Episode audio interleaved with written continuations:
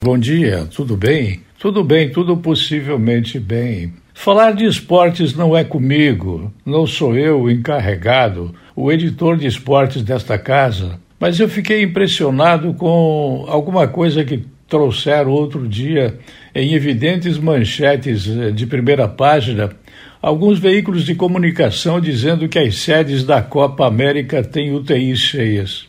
Citaram que os estados de Goiás, Mato Grosso, Rio de Janeiro, além do Distrito Federal, a capital da República, apresentam índices de no mínimo 85% de ocupação de leitos de unidades de terapia intensiva e pandemia fora do controle, completamente fora do controle.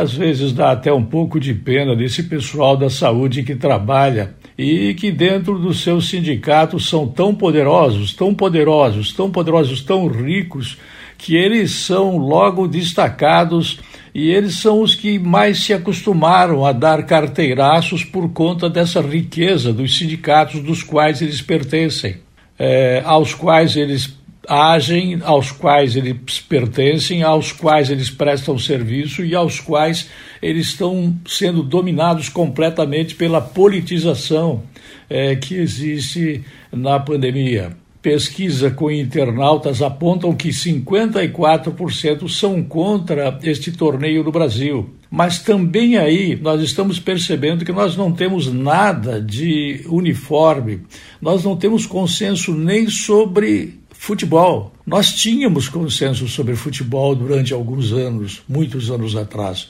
Hoje nem sobre futebol temos consenso. É uma pena que as unidades de terapia intensiva estão cheias de jogadores, é, principalmente dos locais onde serão realizadas é, as é, desportividades, os jogos, as disputas da sede da Copa América. Eu volto logo mais.